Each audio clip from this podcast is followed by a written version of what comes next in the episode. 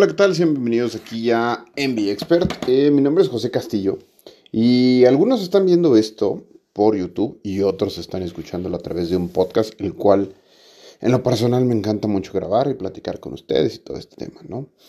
Pero eh, vamos a hablar de temas muy, muy importantes, que es por qué comprar un auto eléctrico y sobre todo cómo comprarlo. Primero, eh, te quiero comparar un poco el tema antes de hablemos de, yo sé que muchos dirán, ¿por qué y cuál es el mejor? Bueno, ¿cuál es el mejor? El que tú te compres. Porque de igual manera que ahorita no hay alguien que te pueda decir cuál es la mejor marca, porque todo el mundo te puede tener una respuesta distinta dependiendo en sus gustos. Es exactamente lo que está pasando con el auto eléctrico, cosa que de cierta manera me da gusto porque significa que hay un catálogo de opciones muy variado y entonces el auto eléctrico se vuelve algo más usual, algo más común y entonces empezamos a ver otros temas. Ok, eh, estamos viendo Model 3. Model 3 tuvo un facelift. Vamos con BYD, BYD una marca china, la cual está trayendo un vehículo que se llama Han.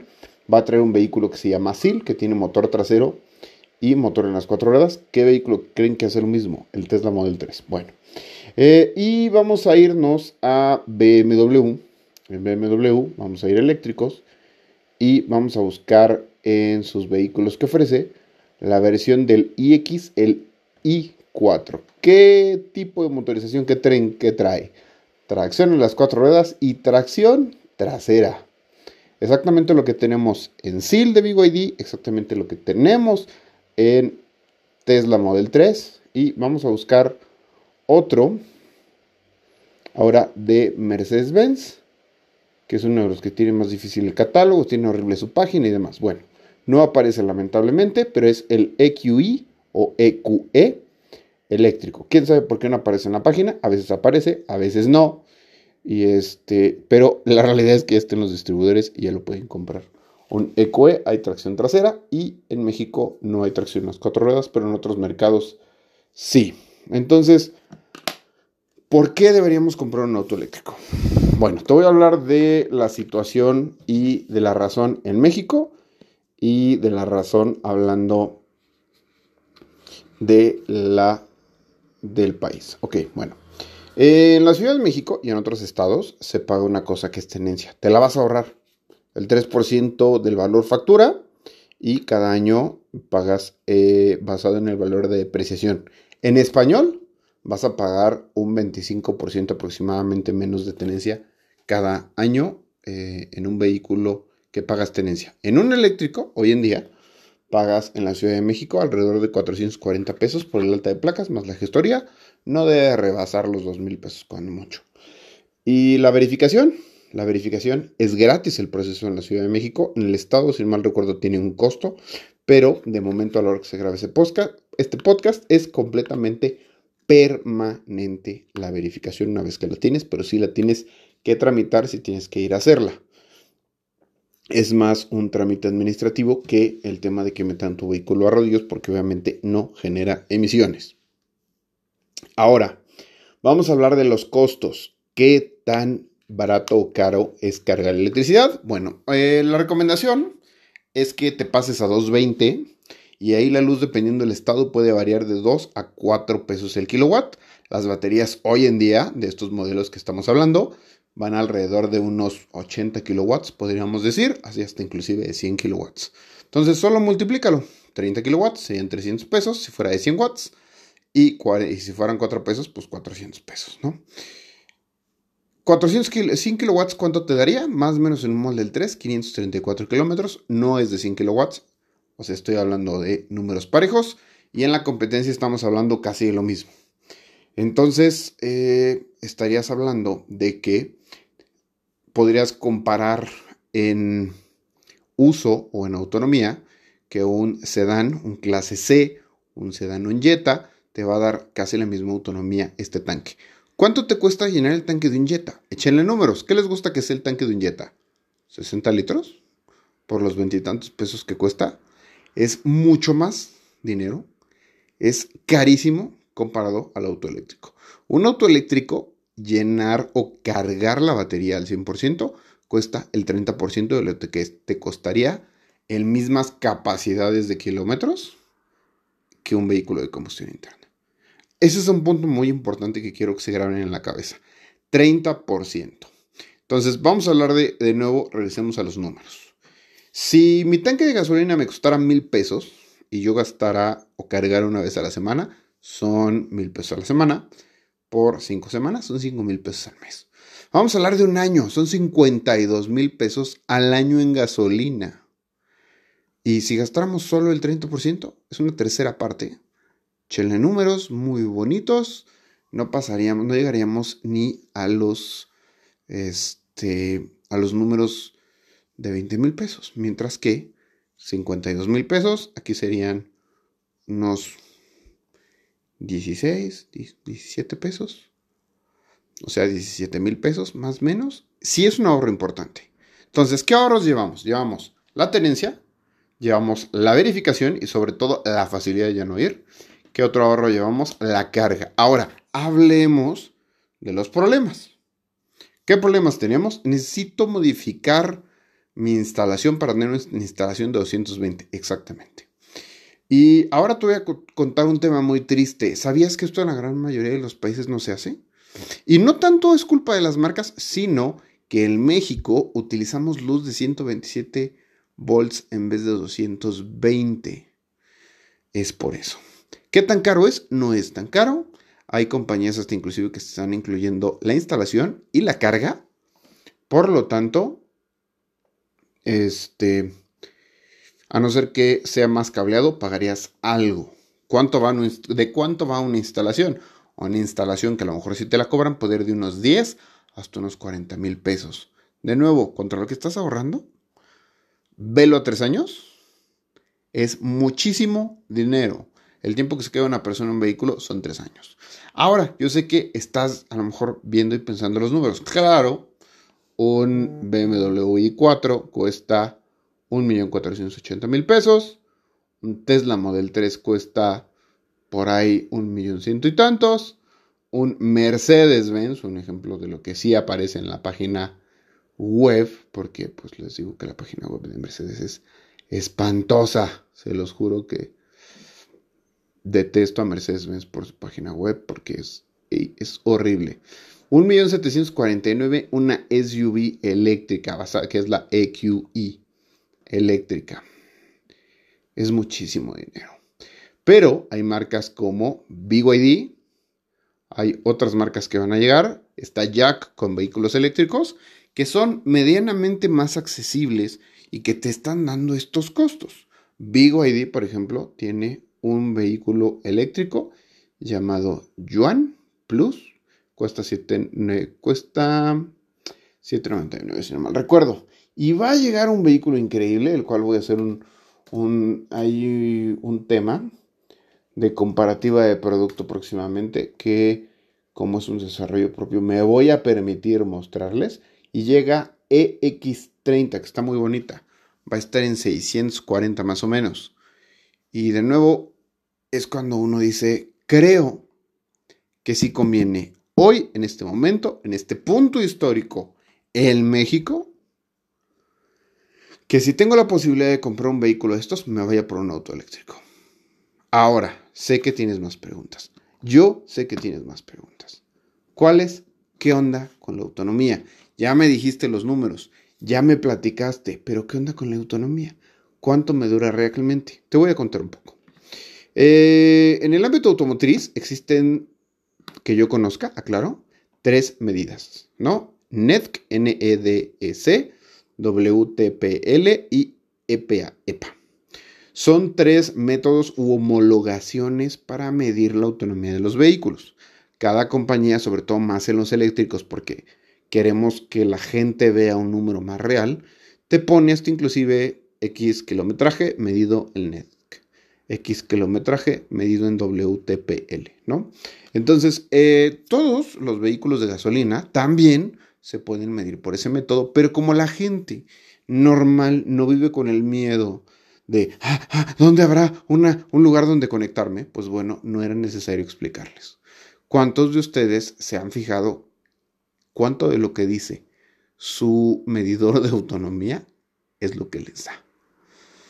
Realmente los vehículos de gasolina nos están dando de un 70, un 80% de eficiencia de lo que nos marca nuestro tablero en Ciudad de México. Quiero aclarar, es una ciudad con un chorro de tráfico, es una ciudad con subidas, bajadas, frenones, etc. de situaciones, las cuales pueden hacer que mis litros y mis kilómetros pues no me alcancen. Entonces eso representa un problema. ¿Cuál es el tema con los eléctricos? Que pasa lo mismo, pero no todos estamos listos para aceptarlo. Entonces, yo lo que a todo mundo le recomiendo cuando compraba antes un eléctrico, yo antes vendía autos y llegábamos a vender un eléctrico es, tienes 500 kilómetros de autonomía, vete en los primeros dos meses, y si a lo mejor no lo usas, los primeros 5 o 6 mil kilómetros, vete tranquilo, en el sentido de intenta buscar dónde cargar cuando estés entre la mitad y un cuarto de autonomía, no tanto porque se te acabe, sino porque te confías. Y quiero hablar de usos y hábitos de manejo. Todos, todos, todos, cuando compramos un auto, es cuando más gasta. Y antes nos mentían, no, no, es que el aceite, el aceite se tiene que que mover, aflojar el motor, es que tú sabes, el motor está nuevo. No es cierto. A no ser que vaya un servicio a tu carro a los 5.000 kilómetros y traiga el mismo aceite durante 20.000, hablando de Mercedes-Benz, de BMW y otras, se debe a que todos le pisamos más o le pisamos menos el acelerador al vehículo cuando está nuevo. Nos tenemos que acoplar, nos tenemos que, que, acostumbrar. No todos nos dedicamos a la industria automotriz, no todos tenemos un pedal eh, un pie que ya reconoce un pedal, que ya sabe cómo medirlo, que ya sabe leerlo. No todos. Entonces, está bien que gaste más al principio y es normal porque así nos pasa a todos. Por eso mi recomendación es, los primeros kilómetros vete a cargar con estés entre un cuarto y la mitad. Que no hay zonas de carga en México, que la infraestructura en México es horrible, que sí, sí, sí, te lo compro, si lo escucho, Ahora te voy a decir. Cada día llegan más marcas. Cada día, cada marca, obviamente, quiere vender. Y entonces empiezan a ver dónde poner más cargadores, cómo ver, cómo poner más soluciones. Un ejemplo es Vemo, los taxis de aplicación que se llaman Vemo, que son de unos de BYD, son Jacks J7 o J5 de la empresa Jack, que también hay eléctricos, entre otros vehículos de otras marcas que ellos están trayendo eléctricos, ellos también están viendo el tema de infraestructura de carga. Y como esos está una empresa en Puebla, y hay varias opciones que se están realizando para que tengas opciones para cargar. Y si no, están los centros comerciales. Que es que yo voy al centro comercial de Perisur y no hay. Bueno, perdón, pero creo que en el de Gran Sur sí, es a lo que voy puedes variar tu ruta y decidir cargar ahí, aparte del cargador que tienes en tu casa. La carga en los centros comerciales, en los lugares públicos, más allá de que tú lo veas como, es que es bien complicado cargar. No, no, no. Quiero que pienses que es como encontrarte algo gratis. Vas a cargar gratis y solamente vas a pagar el costo del estacionamiento. Eso está genial. Te hablé al principio de los números. Imagínate cuánto más le puedes bajar y solamente estar pagando estacionamiento. Es mucho más económico. Ahora te voy a platicar rápidamente de conexiones. Y vamos a aprovechar de nuevo los que en YouTube, lo ven en video. BYD y Jack, que son marcas chinas, tienen un conector que se llama GBT, que es GB-T. Luego tenemos a Tesla, que tiene su estándar de Tesla. Y luego tenemos a las otras marcas como Mercedes-Benz, como BMW, como otras marcas americanas, que las cuales tienen un conector que se llama 1772. Es exactamente lo mismo que sucede en el tema este de la luz, ¿no? Eh, si alguno de ustedes ha visto, hay un tipo de conexión para Asia, hay un tipo de conexión para Europa y hay otro tipo de conexión para América para el tema de luz. Y sí, aquí les estoy poniendo en YouTube una referencia de que hay muchos conectores. Pero hay adaptadores. Y hay adaptadores certificados. No compren un adaptador que cueste dos mil pesos. Tampoco compren uno que cuesta 30 mil pesos. Compren un conector que sea certificado. ¿Cómo certificado? Sí, regularmente la marca que tú compraste. Yo compré un Mercedes-Benz. Seguramente va a haber uno oficial de Mercedes-Benz de 1772 a Tesla. Yo compré un BYD. Ah, seguramente hay un GBT de GBT a 1772. Cualquiera te va a decir, es que aparte tengo que comprar un adaptador. ¿Por qué tengo que comprar un adaptador? ¿Qué no debería de incluir todo el carro? A ver, espérame. Este adaptador es para que te salga gratis la carga. Si no lo compras, puedes seguir cargando. Solo te vas a perder la posibilidad de hacer uso de esta enorme red de carga a nivel nacional que existe gratis. Entonces, ahora con todas estas cosas que te estoy diciendo, ¿te interesa un auto eléctrico? ¿Te suena un poco más amigable y lógico con tu cartera el auto eléctrico? ¿O te siguen quedando dudas? ¿Qué dudas? El de, sí, pero es que eh, la verdad no puedo salir en carretera y que, ¿cuántas veces vas en carretera a Guadalajara? La realidad es que si le preguntas a 100 personas, te aseguro que solamente menos del 10% me va a decir que sí, menos del 10%. Y hasta inclusive con lo que economizas te puedes ir en avión. Hoy en día, transitar por nuestras carreteras es un acto de fe. Y sin embargo, si lo quisieras hacer, puedes planear tus viajes. 500 kilómetros de aquí a Guadalajara, seguramente vas a llegar exacto. Hay lugares donde cargar. Querétaro hay cargadores. León hay cargadores. Obviamente tienes que planear tu viaje con un tiempo y hacer una parada. Hay gente que me ha dicho, es que como crees, yo me quería ir directo.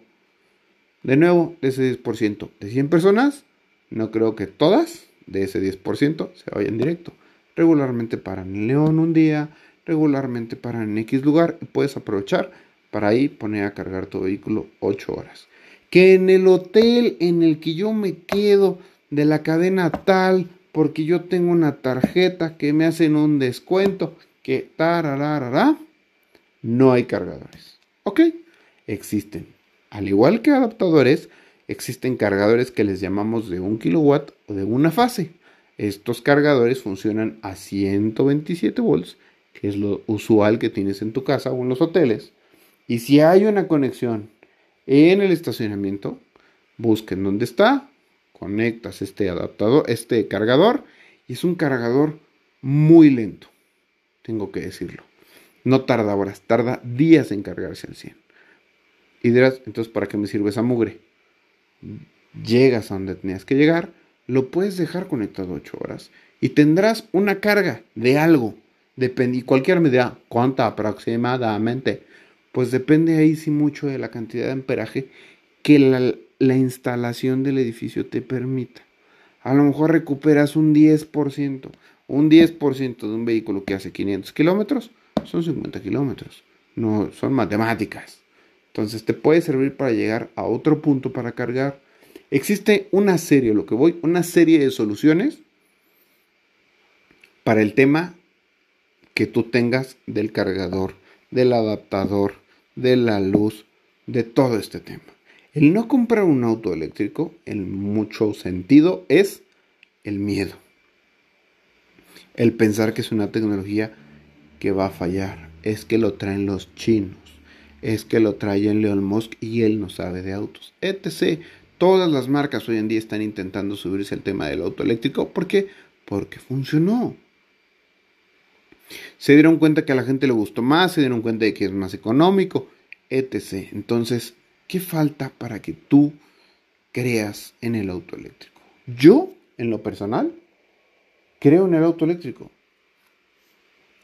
Se me hace una solución muy inteligente para las personas que hoy en día vivimos demasiado en ciudades, en metrópolis, encerrados, que tenemos muchos gastos para transportarnos, que el, el tema es que vivimos mucho tiempo atorado en el tráfico gastando combustible. La cantidad de torque que tienen los vehículos eléctricos es muy buena, es muy fuerte. Son vehículos los cuales en su mayoría son muy divertidos, tienen buena potencia, tienen unos equipamientos increíbles, tienen muchísimo espacio interior porque obviamente tienen menos componentes, tienen muchísimas ventajas.